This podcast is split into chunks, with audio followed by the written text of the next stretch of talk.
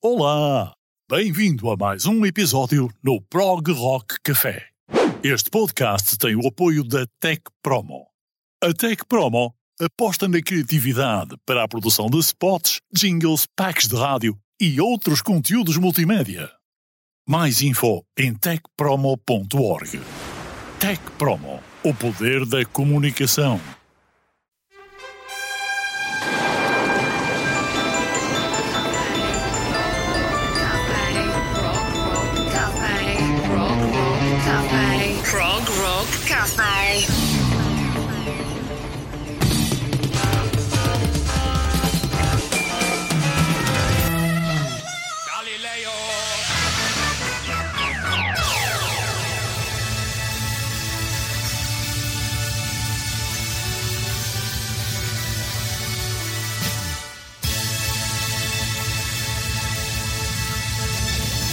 Este é o episódio 24 do Prog Rock Café e hoje vamos falar da canção mais lógica para os Beatles e as que vêm da mesma criação. Formada em 1969, esta banda teve múltiplas reuniões até se reunirem para uma tour pela Europa há cerca de 10 anos atrás. Na época, reuniu com uma formação reformada e com um line-up diferente. Atualmente, não é previsível uma reunião. Soam como uma variante de rock progressivo que alguns chamaram de sophisto rock. Os Supertramp são uma banda sofisticada que foi capaz de compor sempre canções muito boas. A sua música tem sido escrita como caprichosa, leve, fofinha e um milhão de outras variações sobre este tema. Outra review é que eles também têm a capacidade de injetar algum humor na sua música de vez em quando. Embora a maioria das canções de cada álbum sejam agrafadas de rock mainstream, isto é algo que é difícil de encontrar. A música inteligente e cativante dos Supertramp tornou-os numa das bandas de prog rock britânicas mais populares de sempre. Os seus álbuns estão sempre cheios de grandes músicas para voltar a ouvir e a ouvir e a ouvir novamente. Neste podcast vais perceber como compuseram peças tão bonitas. Podes encontrar muitas descrições diferentes para o som desta banda, desde coisas caprichosas e fofas até ao humor injetado, mas não importa o que alguém diga sobre isso. Quando o seu nome aparece num ecrã, todos sabem exatamente onde a atenção precisa estar apenas concentrados na música. Prog Rock Café. Vitor, bem-vindo mais uma vez ao Proco Café. Estamos uh, preparados para falar de uma daquelas bandas que nos torna mais abrangentes em termos de rock progressivo, penso eu. Concordas que os Supertramp lançaram o rock progressivo para outras margens, para outras latitudes em termos musicais? Olá Jorge, olá a todos. Mais uma vez obrigado pelo convite. Bom, acho que sim. Os Supertramp são uma banda de referência, são uma banda charneira que grande parte de nós conhece bastante bem.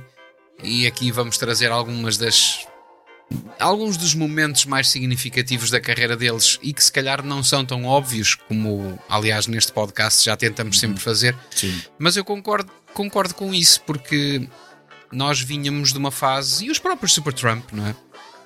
Vinham de uma fase muito psicadélica, muito experimental, quase, sei lá, mesmo grotesca, não é? Sim. Sem, sem orientação. Uhum. Ali no final dos Eh, anos 60, 70, sim. E depois foram se transformar numa banda de rock progressivo, dando-lhe uma sonoridade muito mainstream, muito próxima de um público muito eclético, e isso fez deles de facto uma banda única, uma banda que penso que terá tido muito poucos rivais, porque apesar de serem uma banda de rock progressivo, conseguiram chegar a um público muito vasto e ainda hoje muitas pessoas eh, gostam dos, dos Supertramp, mesmo enfim, na, na classe mais juvenil de pessoas, Correto. eh, há um público que, que ouve Supertramp com muito agrado. Estou de acordo. E hoje vamos essencialmente percorrer os quatro melhores álbuns da carreira dos Supertramp. E são álbuns todos eles da década de 70. muito embora hum, pudéssemos fazer uma incursão aos álbuns mais recentes, no, nos anos, no final dos anos 80 e, e inícios de 90. Mas isto foi uma, uma banda também que esteve sempre em transição. E em transição porque ou se adaptavam, na minha opinião, uns aos outros, eram músicos de estilos bem diferentes uns dos outros. Um, por exemplo, o Roger e o Doggy eram de um passado mais jazz e mais soul. O Doggy, uh, o, o, um, Se calhar estás a falar do Rick. Exatamente, o exatamente. Rick. O Roger, mas era tratado por, por, por, um, por uh, Doggy entre eles. E depois um, tínhamos o Bob, que era saído, uh, de, de, o baterista, que era saído de, daquela cena mais californiana, da onda do surf. Um, bom, uh, há também aquela, aquela questão do, do, John Halliwell, que é um saxofonista, obviamente também ele mais, mais jazzy, e que veio tornar o rock progressivo dos. Mais jazzy, mas muito ligeiro ao mesmo tempo, não é? Exatamente, exatamente. Um, bom, muitas crianças hoje em dia poderiam perceber uh, muito pouco, ou percebem seguramente muito pouco sobre os, os Genesis, perdão, e também não percebem dos, dos Supertramps, que é sobre é quem estamos a falar agora. Ora bem, mas isto para vos dizer que não estando elas familiarizadas com a música dos Supertramp nos anos 60, 70 e 80, obviamente, a melhor forma de nós introduzirmos esta banda é justamente pegarmos nos quatro álbuns que nós decidimos em conjunto pegar. E... É porque, repara, eu penso que tu concordarás com isto. Estes quatro álbuns uh, são os. Enfim, uma, uma, qualidade discutível nos outros. Uh, poder, poderão haver, poderá haver pessoas que julgam que sim, que de facto têm muita qualidade, uhum. outros que não. Mas eu penso que se considerarmos Super Trump, um, ehm, estes quatro álbuns são de facto o resumo, porque o, o o que vem a partir da década de 80 ou dos meados da década de 80 e que resulta da separação da banda já não é bem a mesma coisa. Isto é como, sei lá, juntar queijo e marmelada, dá aquela, aquela sensação única, mas depois, quando separamos os componentes, já não é nem uma coisa nem outra, portanto, já não é Romeu nem Julieta. E acho que aqui o Rick, vindo do jazz Sim. e com aquele sentido de humor, e o Roger Hodgson que lhe dava aquele ar mais melodioso e mais romântico, fazia uma junção espetacular que depois não se conseguiu repetir na banda com a saída do, do Watson. Perfeitamente, perfeitamente. Estou completamente de acordo contigo. Um, eles foram sem dúvida alguma uma variante do, do, do prog rock, uh, mas esta variante deu em músicas com influências de vários um, de vários aspectos da música da, daquela, daquele final da década de, de 60, na década de 70. Eles começaram por dois álbuns iniciais que não tiveram muito sucesso, eles foram financiados por um, um homem muito rico holandês. Foi o álbum Supertramp em 1970 e 71. Depois criaram o uh, Indelibly Stamped, que também não obteve sucesso, mas a partir de Crime of the Century, em 1974, tudo mudou e tudo mudou também no, no rock. São uma banda que sempre se evidenciaram, sobretudo pelos teclados, concordarás com isto. E depois, não é? E depois tinham uma. uma... Roger Hodgson é, é um virtuoso das teclas. Mas foi um homem que nasceu como baixista. Uh, e guitarrista também, certo. nas 12 cordas. Sim, sim, exatamente, exatamente. Mas depois também tinha uma outra peculiaridade que era o jogo de vozes. Uma voz Exato. extremamente aguda, não é? Aquela voz do Roger Hodgson, que uns gramam, outros detestam, ainda hoje, uh, mas que jogava muito bem com as outras uh, melodias e, as e, e, os acordantes que as outras vozes faziam na, na banda. Aliás, o Roger Hodgson também na formação das próprias harmonias com a voz tinha uma, uma técnica muito engraçada. Ele fazia aqueles portamentos, não é? Aquele slide, aquele efeito de slide na voz, uhum. exatamente para hum, diluir de alguma maneira aquela aparência aguda, aquela, aquela, aquele tom mais agudo da voz que sempre, sempre o caracterizou, mas porque provavelmente sempre houve um certo preconceito contra as vozes agudas. Certo. Eu acho que o, o Roger, através desse efeito de slide e, e melodioso, conseguiu fazer harmonias muito simples, uhum. mas muito eficazes. Sem dúvida. Pois bem, eh, a banda ela é constituída essencialmente por, por três grandes uh, nomes, vamos dizer assim. Um, os que vieram desde o início, Roger Hodgson, o Rick Davis, o Frank Farrell, um, e ainda depois, como eu dizia, o uh, nosso amigo que, que, que inspirou uh, também uma grande diferença nos Supertramp, que foi o John Halliwell no saxofone e também noutros instrumentos de sopro. Por essencialmente estes, uh, mas existiram muitos outros membros da banda. Foram mais de 15, não contei exatamente, mas assim muito rapidamente foram entre 15 e 20 elementos durante todo o percurso da banda entre 69 e a década de 90. A década de 90.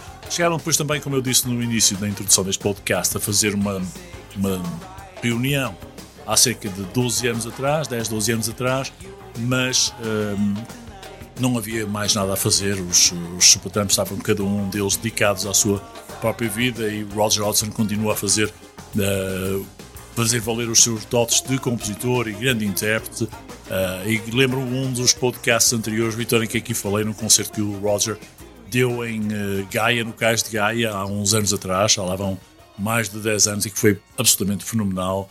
Um, se puderem, também vejam o, um, um DVD de 1979 um, que se chamava Live in Paris, 1979, justamente. É um clássico. É, um clássico. E, e claro que aquele disco uh, Paris foi uh, também uma, uma, obra que nós também já destacamos aqui há dois podcasts atrás, no episódio número Sim, aliás, o, o Roger Hodgson, uh, no fundo, acaba por ser aquilo que fica, não é? Do, daquilo que são os Super Trump no nosso, na nossa cabeça e daquilo que também liga a música ao rock progressivo. Eu acho que ele é o Roger Hodgson acaba por ser em todo o grupo aquele que mais se identifica com o rock progressivo, desde a vertente psicadélica até às baladas, desde os ritmos mais pulsantes. Enfim, ele é ele que faz aquela ponte. O resto dos músicos, não, não, não, tendo, não desfazendo nenhum deles, mas acabavam por girar ali um bocadinho à volta, gravitar, não é? À volta daquela certo. melodia, daquela magia toda que aliás ainda se nota muito nos, nos álbuns a solo do, do Roger Hodgson. Exatamente. E vamos começar por aqui eh, dizendo que no lado da música escolhida para hoje, como nunca seria fácil, nós optamos por escolher aquelas que não são tão rodadas ou não foram tão rodadas nas rádios um, e vamos começar pelo álbum Crime of the Century, o álbum responsável por lançar a carreira dos um, Supertramp para o estrelato no mundo inteiro chegou mesmo ao primeiro lugar no Reino Unido e também nos Estados Unidos da América, começando pela Califórnia mais uma vez. Em 74, Crime of the Century reunia, entre outros, músicas que vocês, muitos de vocês já terão uh, na memória musical do Pro Rock há muito tempo, que foram desde School, Bloody Well Right, Hide in Your Shell, Asylum, Dreamer, Rudy If Everyone Was Listening e o próprio Crime of the Century, que é também uma música magistral. Enquanto é, nós. É, é a que marca o estilo progressivo do disco, sim. Tens razão, perfeitamente. Enquanto vamos ouvindo no fundo, uh, enquanto estamos aqui no ambiente do Pro Rock Café, algumas destas músicas, e eu convido-vos a seguir a setlist que fizemos, uh, o Vitor e eu, uh, para esta edição do uh, Rock Café.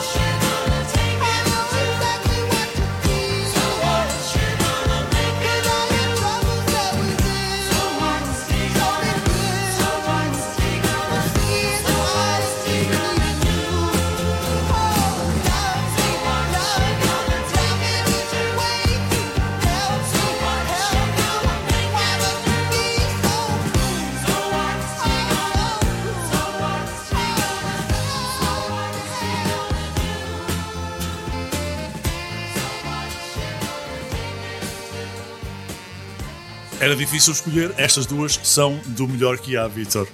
É a primeira, o Bloody Right, com aquela brincadeira inicial das teclas, e é das poucas músicas do Supertramp em que o overdrive da guitarra se evidencia, não é? Naquela parte em que o Rick canta Uhum. e uh, dá assim aquele ar rock mesmo. Certo, certo. Das poucas músicas que de facto evidencia a, a guitarra elétrica ali com alguma saturação, muito pouca por sinal, mas pronto, é, é próprio dos Supertramp. Os Supertramp nunca foram muito de utilizar os overdrives, uh, os, os, os efeitos de destrução nas, nas guitarras, exatamente. uma característica deles. Uma das muitas histórias à volta deste álbum, o uh, Crime of the Century, um, tem a ver com a música Dreamer nele contida. É que houveram duas tentativas do grupo para fazer justiça à música Dreamer e que falharam. E ela foi, foi, foi salva num dia com muita chuva. Isto está escrito nos diários. Foi em 74 que o Roger Hodgson tentou então novamente. E o produtor do David Bowie, o Ken Scott, gravou esta canção em pequenos segmentos e ligou esses segmentos. Ou seja, foram gravar com ah, ah, ah, o piano e com o xilofone e, e- com os outros instrumentos pequenos segmentos em que sobrepunham nas pistas ah, aquelas partes que achavam que o produtor achava que devia sobrepor, ligou e a experiência revelou-se absolutamente crucial. Atenção, porque nesta altura portanto estamos a falar em 74, o domínio de uma mesa com multipistas e com alguns efeitos e por aí fora não era tão grande assim, ok? Não, nem, nem, nem era muito utilizadas as mesas. As mesas eram os gravadores. Depois, Exatamente. paralelamente, é que se ligavam aquelas, aquelas caixas enormes Pois. que eram os compressores e, os, e as unidades de efeitos. Portanto, Estamos a falar de uma diferença entre, no universo da- das produções de música, ok? Entre uh, a era de haver telemóvel ou a era de não haver telemóvel. um estúdio de gravação, eh, pelo menos a parte da aparelhagem, tinha que ser consideravelmente grande e, enfim, havia cabos ali por todo lado e, correto, correto. enfim. Bom, e uh, o sucesso de Dreamer então pode ser reduzido a uma série de ingredientes. Ora bem, primeiro, como eu já referi, o uso do xilofone, que é muito subtil. E depois, quando eles viraram a letra, uh, em vez de colocar as mãos na cabeça, the hands in your head, durante o último verso, e o estilo vocal idiosincrático, diria, e aquela forma, como eu disse, de colocar a voz muito aguda do Roger Hodgson, que foi muito importante. Na época, como agora, era algo que as pessoas, de facto, pá, adoravam por um lado, havia os Yes, com o John Anderson também já fazia muito isso, mas outras também odiavam, e ainda hoje é assim. Especialmente o pessoal mais machista. Sim, sim, tens razão. Tinha aquele preconceito contra as vozes agudas. Mas agora, agora que estamos a falar no David Bowie, eh, é muito interessante a, a música Dreamer ter tido de alguma maneira, eh, enfim, a inspiração dele, porque musicalmente ela é muito Bowie.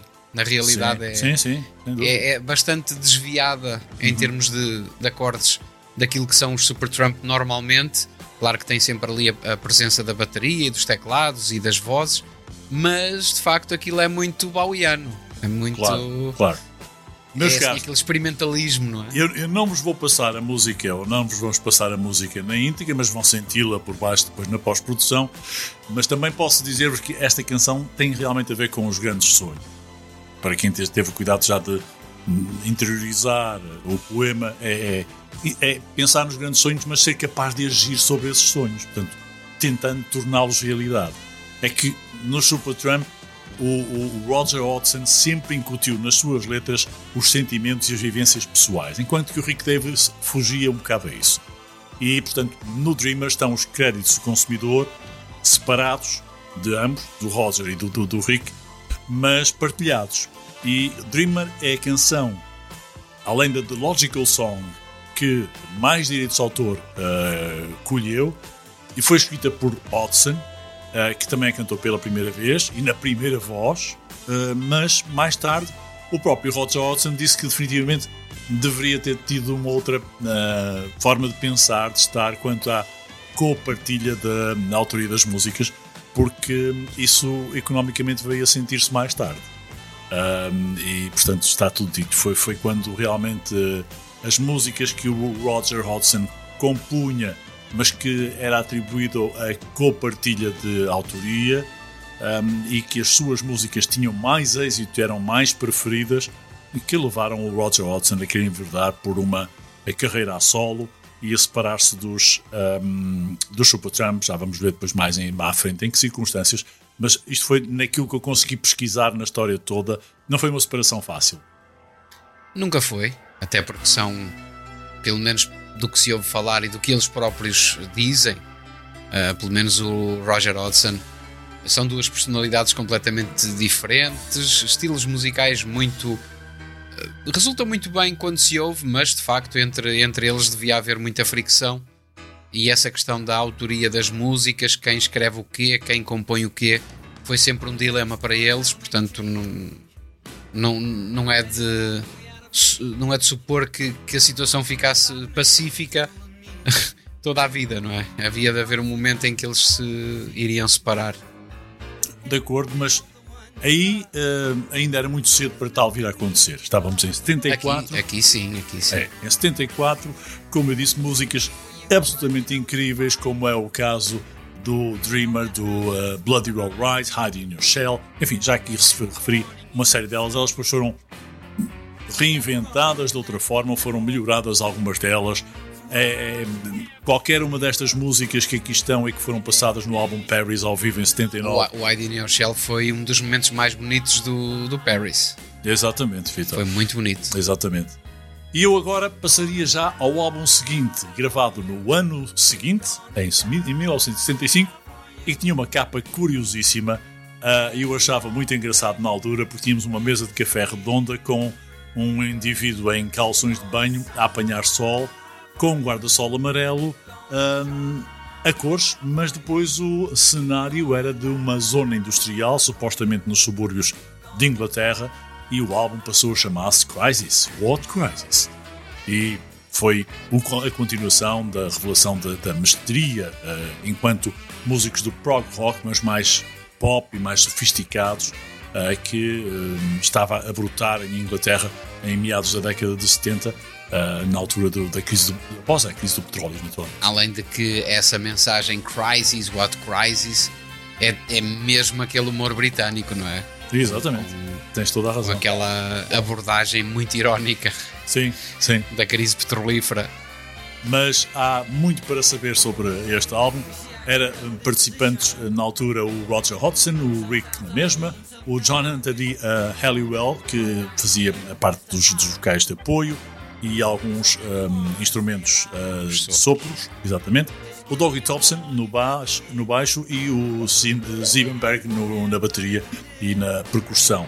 Também aparecia aqui um senhor que tinha muita importância eh, na produção e os arranjos da música dos Supertramp, que era o Richard Anthony Hewson, que fazia os arranjos dos coros e das orquestras que davam apoio às uh, músicas que nós ainda hoje uh, não arranjamos uh, equiparação no universo do, do rock. É que não há uma musicalidade próxima disto, Vitor, do Supertramp. Não, porque isto, isto, não se confunde com mais nada, nem, nem é por ser espetacular em termos de som ou em termos de produção musical, mas é de facto inconfundível. Uhum. E transporta-nos para coisas que mais nenhuma banda, mais, mais ninguém nos dá. É, é realmente único. No álbum Crisis Walk Crisis, fomos buscar para o, uh, set, para, o, uh, para, para o alinhamento duas músicas, eu a primeira e o Vitor a segunda, que não são as mais conhecidas. A primeira, o Vitor foi o primeiro a sugeri-la e eu concordo, seria a minha escolha também. É uma balada cantada de uma forma muito fofinha, muito terna, muito para a voz, é, e muito para a voz e a melodia da voz do Roger Hodgson. A segunda, Sister Moonshine. Uh, poderás tu dizer melhor porque a escolha, Vitor?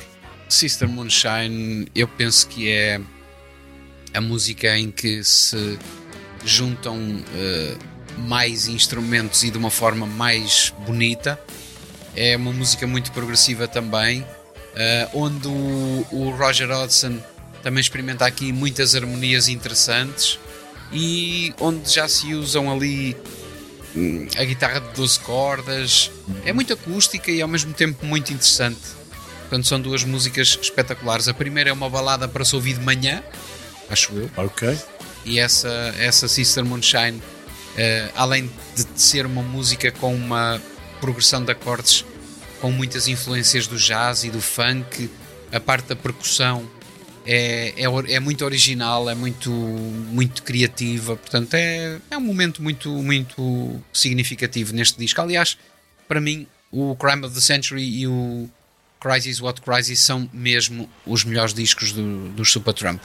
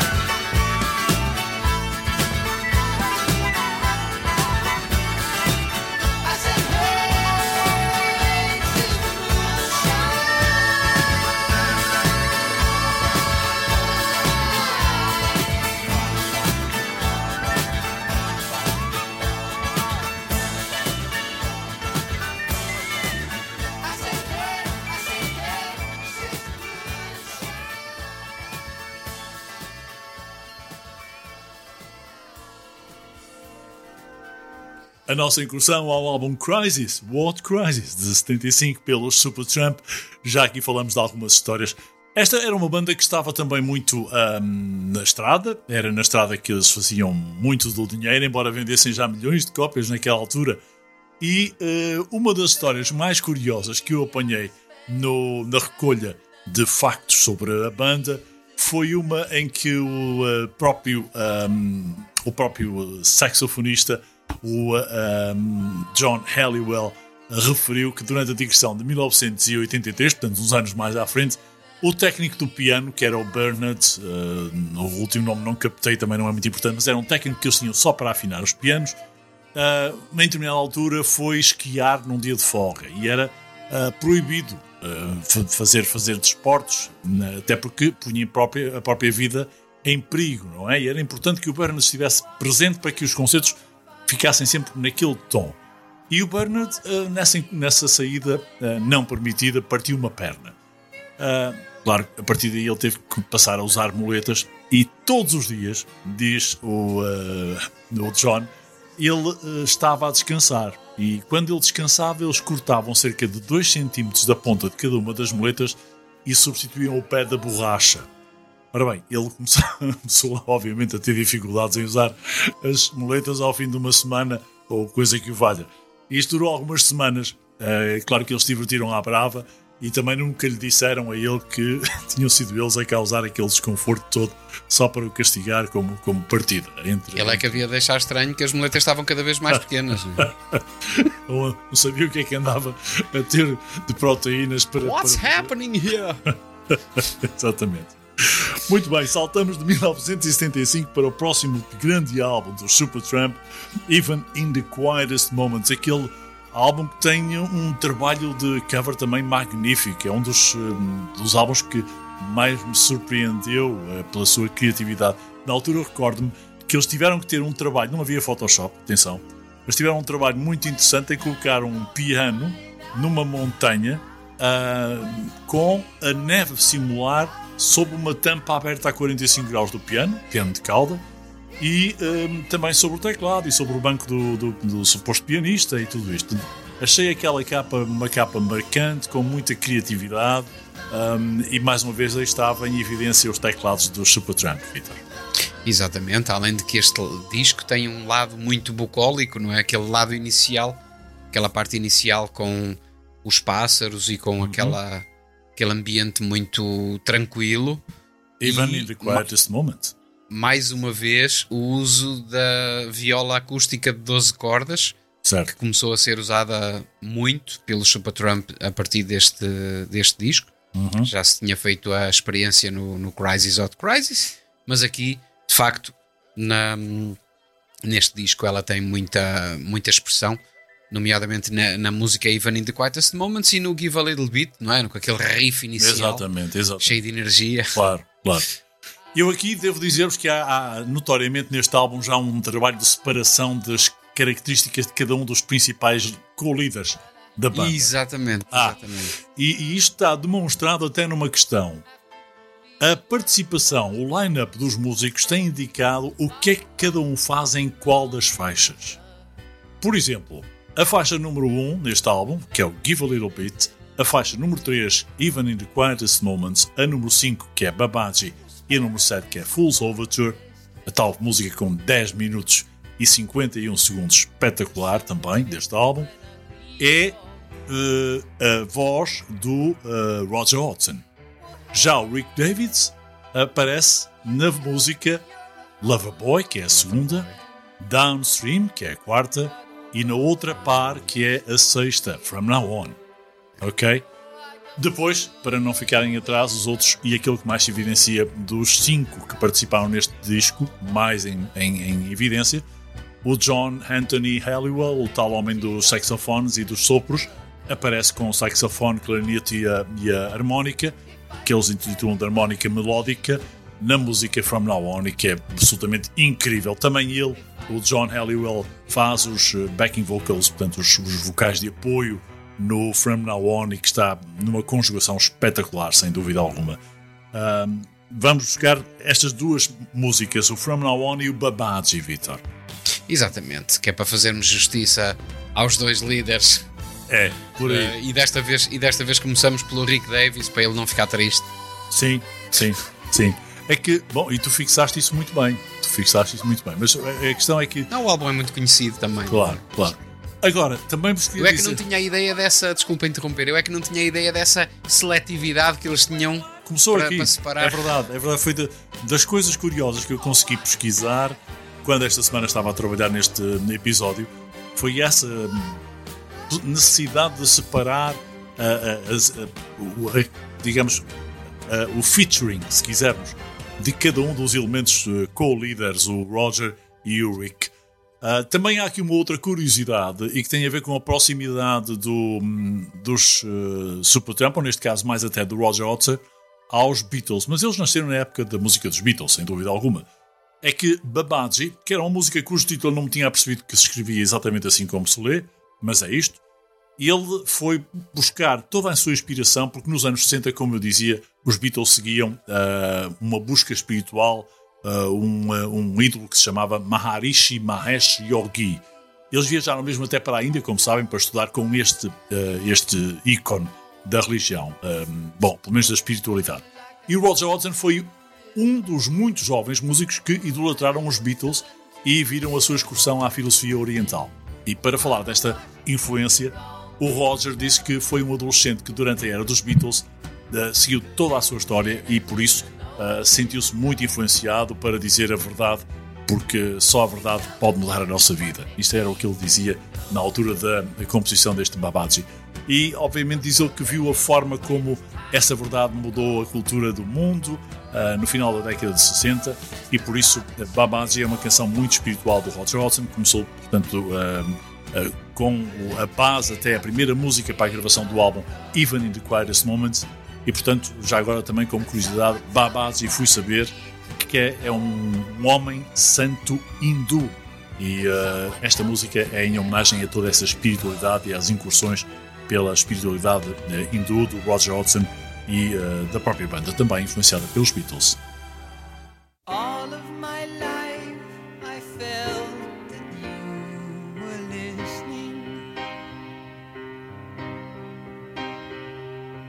watching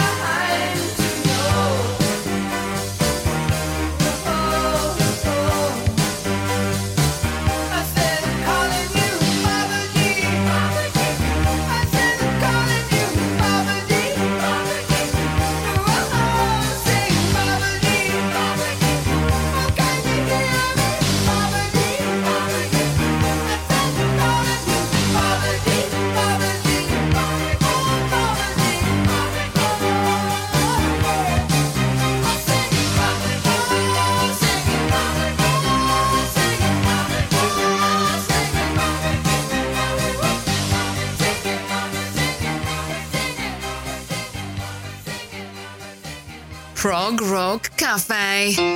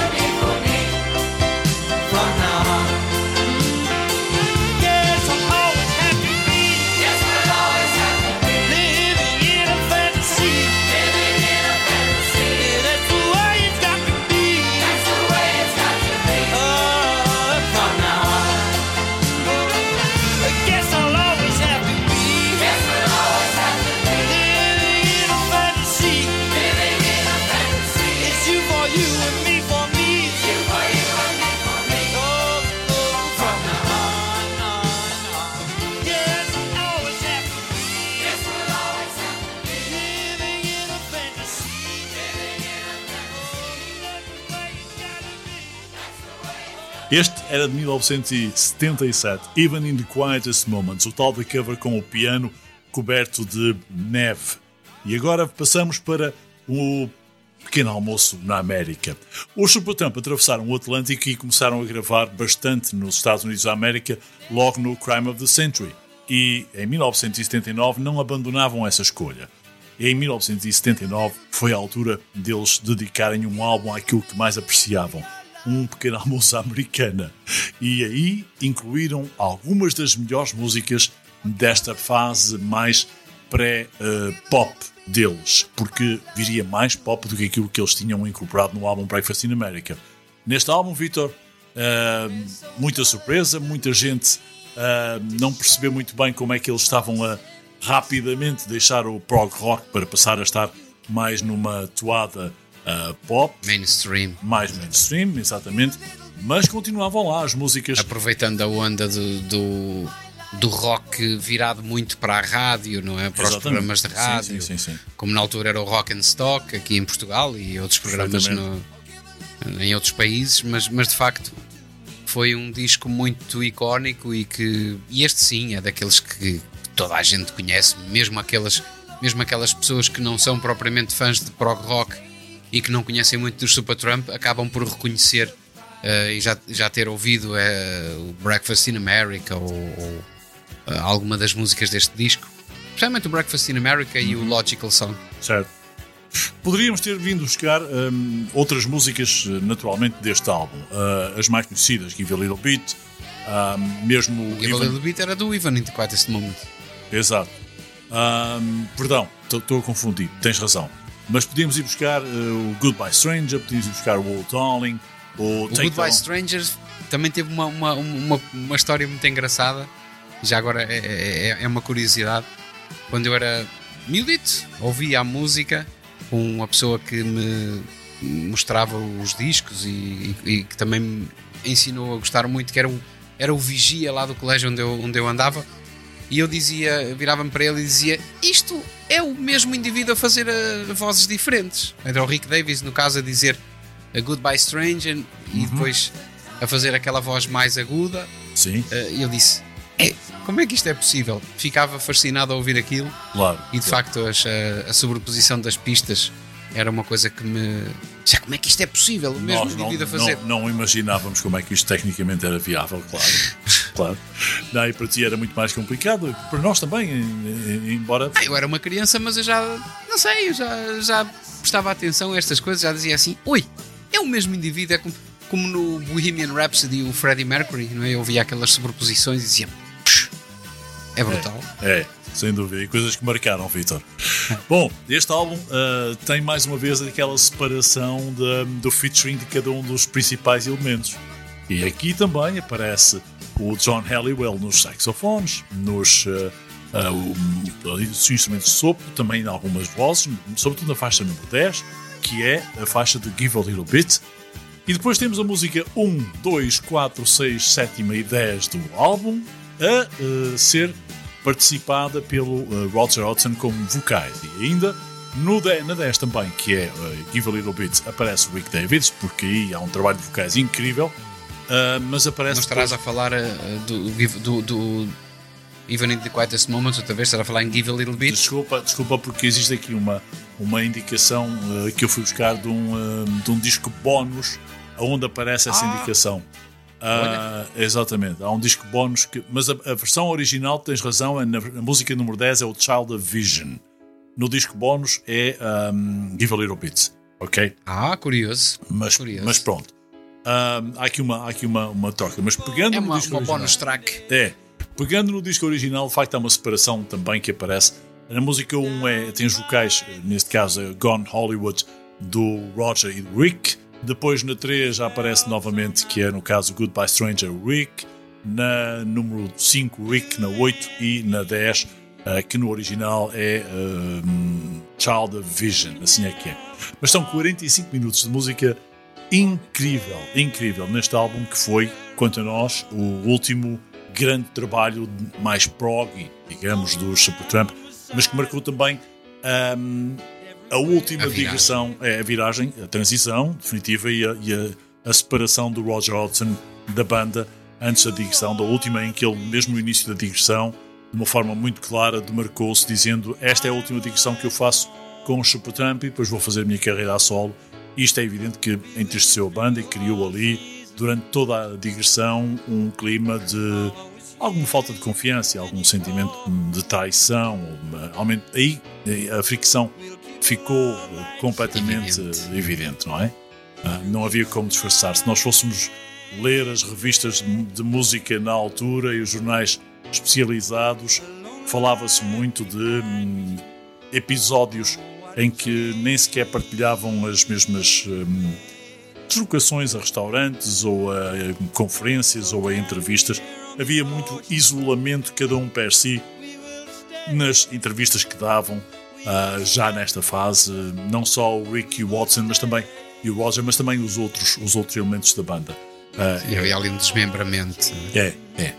E nós vamos jogar, para começar esta parte do, uh, do line-up, uh, a Logical Song, que em 1979 foi considerada pelo Paul McCartney como a sua música favorita daquele ano. E ele escolheu justamente Logical Song dos Supertramp quando foi questionado por gente ligada à indústria. E Roger Hodgson, é, o co-líder, disse que foi o maior dos elogios que podia ter colhido porque foi, criou a música uh, que era preferida de um dos Beatles, que foram os músicos que mais o tinham influenciado a poder gerar aquilo daquela forma e não de outra. Portanto, diz que foi, na altura, ele diz que foi maravilhoso ter Paul McCartney a, a adorar aquela música, não é? E ele também disse que quando escreveu The Logical Song uh, ele disse que era algo especial. Ele disse que sentia que quando escreve uma canção, sente-se quando se tem só até 80% de hipótese de ter sucesso. Mas com a Logical Song, ele sentiu de imediato que tinha apanhado a 100%. Como que uma melodia, uma letra, um arranjo e um take de gravação absolutamente perfeitos. Imagina isto, gravado num take Ai, de gravação. Foi ao primeiro take. Exatamente. Foi perfeito, tudo se conjugou, as células todas estavam todas alinhadas e ele foi o maior êxito da carreira do Supertramp. Chegou ao top 10 nos Estados Unidos e no Reino Unido, uh, tornou o álbum Breakfast in America um fenómeno de top uh, multimilionário e um, nesta altura já se sabe que uh, a música The Logical Song foi um, liderada nos vocais pelo, pelo Roger Hodgson, foi ele também que a compôs, mas compartilhava com o Rick Davis a composição das músicas e, portanto, os direitos de autor são repartidos e ali estava o culminar da separação, portanto, a prova de que o grande êxito da música do Supertramp a terminar vinha a separar ainda mais a banda. Foi isso que eu também consegui Mas pronto, foi uma chave de ouro e acabou por uh, funcionar como uma música um bocadinho uh, a anunciar a era digital. Aliás, naquela altura apareceram algumas músicas uh, que, que, ainda hoje nos falam de fenómenos futuros, não é? Na era das comunicações, sim, sim. não é? O Living in the Plastic Age dos Buggles, Video Kill the Radio Star, Logical Song, tudo aquilo parecia estar a anunciar uma era diferente, não é? E aqui os Supertramp, como, como mais uma vez fazem os grandes músicos, apanham do ar essas vibrações e transformam-nas em música. Certo, certo, exatamente. Esta música eh, foi construída com base na, nas, mais uma vez nas recordações do, do, do Roger Hodgson, uh, quando estava um, num colégio interno, passou por algumas, uh, algumas situações menos agradáveis, mas ela tornou-se a música lógica porque quando nós um, temos 10 anos de idade num colégio interno, pensamos da vida uh, uma coisa, mas ela acaba por ser outra, edificada por essas más experiências. Mais tarde, curiosamente, esta música, Vitor, não sei se te recordas, mas fez também um, inspiração para uma cover dos Scooter em 2001. Ah!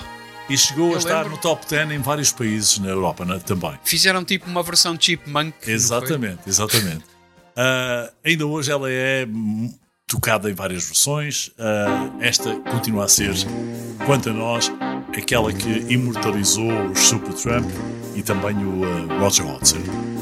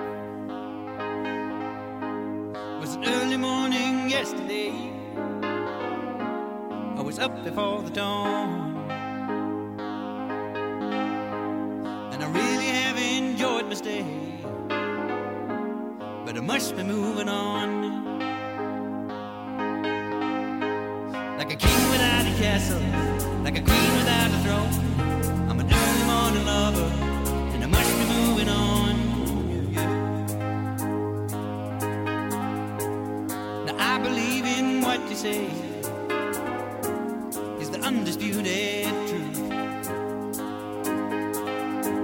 But I have to have things my own way to keep me in my youth.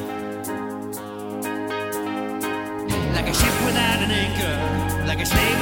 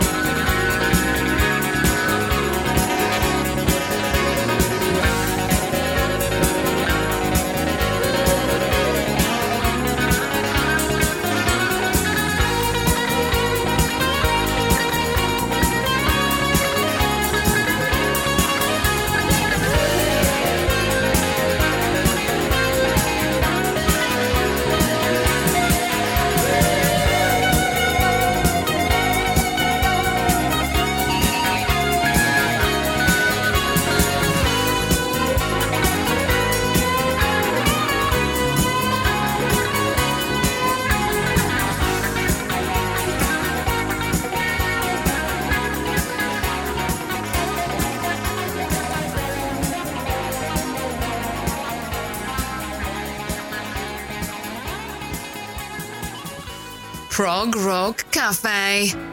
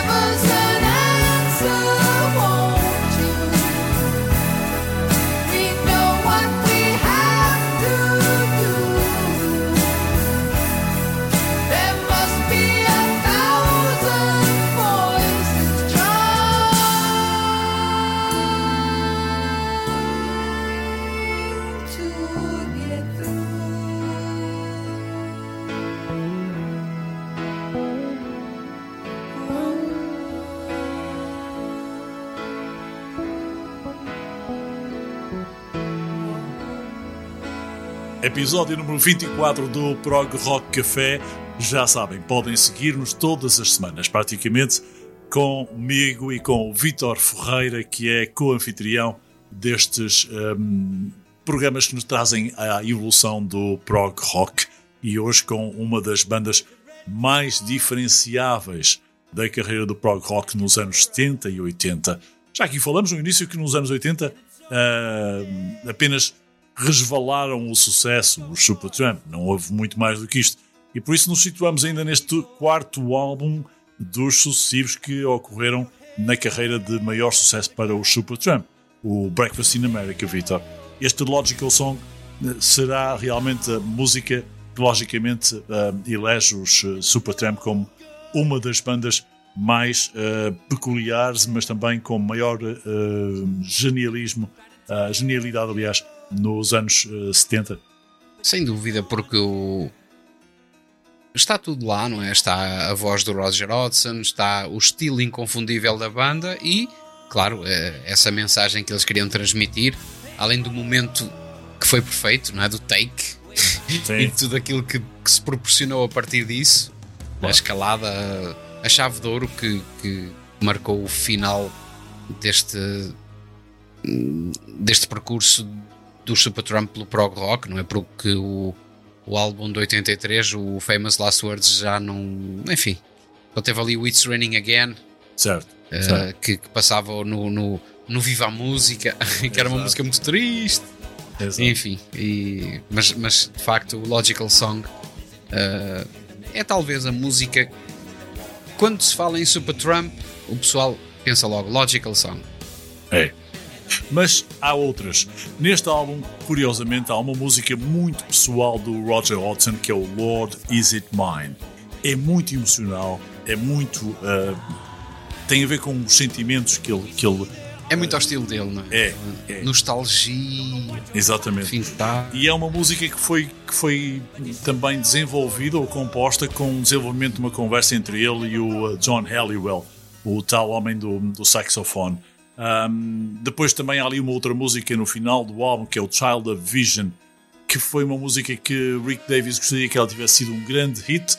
Não chegou a ser, mas é uma canção absolutamente estupenda. Eu diria estupendográfica, porque hum, não, não, não é que vamos passar aqui porque ela vai passar em fundo, mas é daquelas músicas que não é fácil ter ah, tudo reunido daquela forma em sintonia a gravar uma música ah, com músicos de, de- de alta, de alta qualidade, como é o caso deste, de- deste trabalho ah, que, que- que tem Child, ah, Vision- perdão, Child of Vision.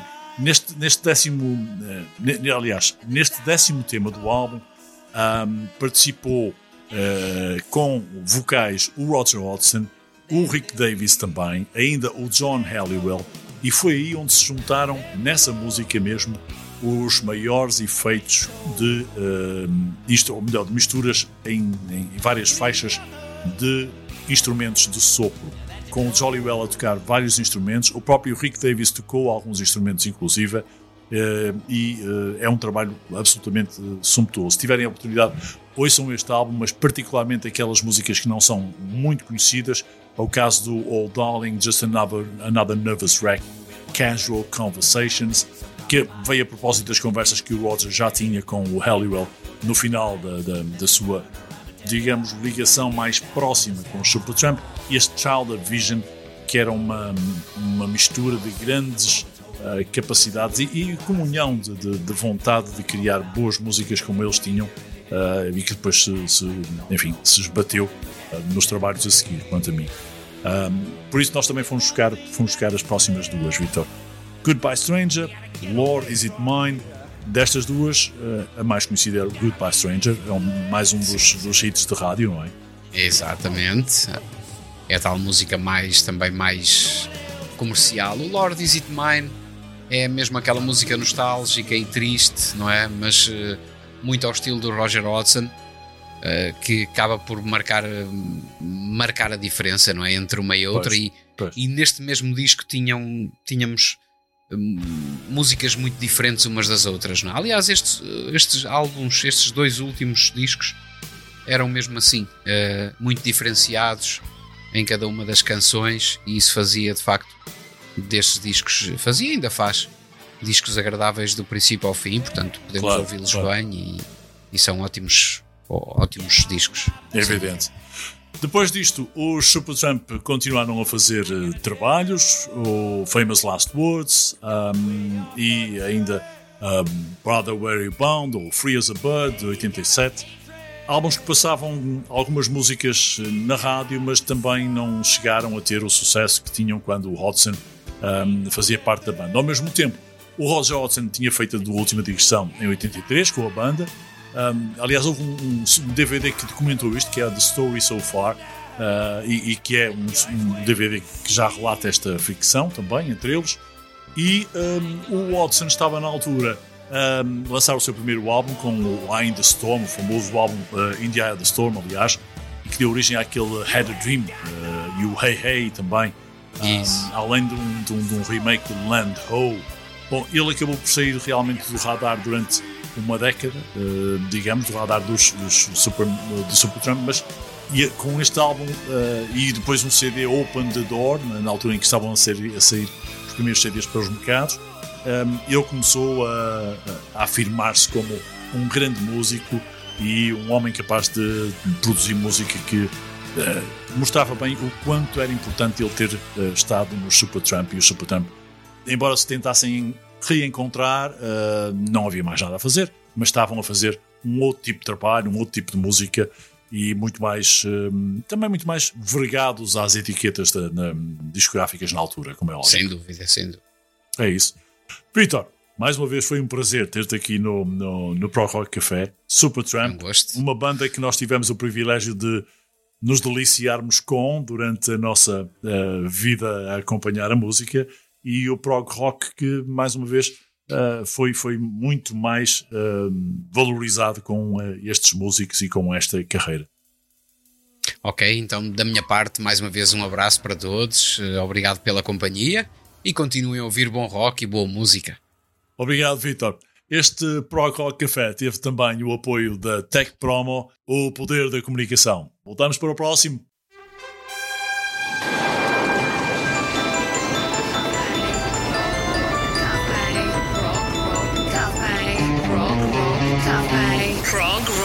Crossfire.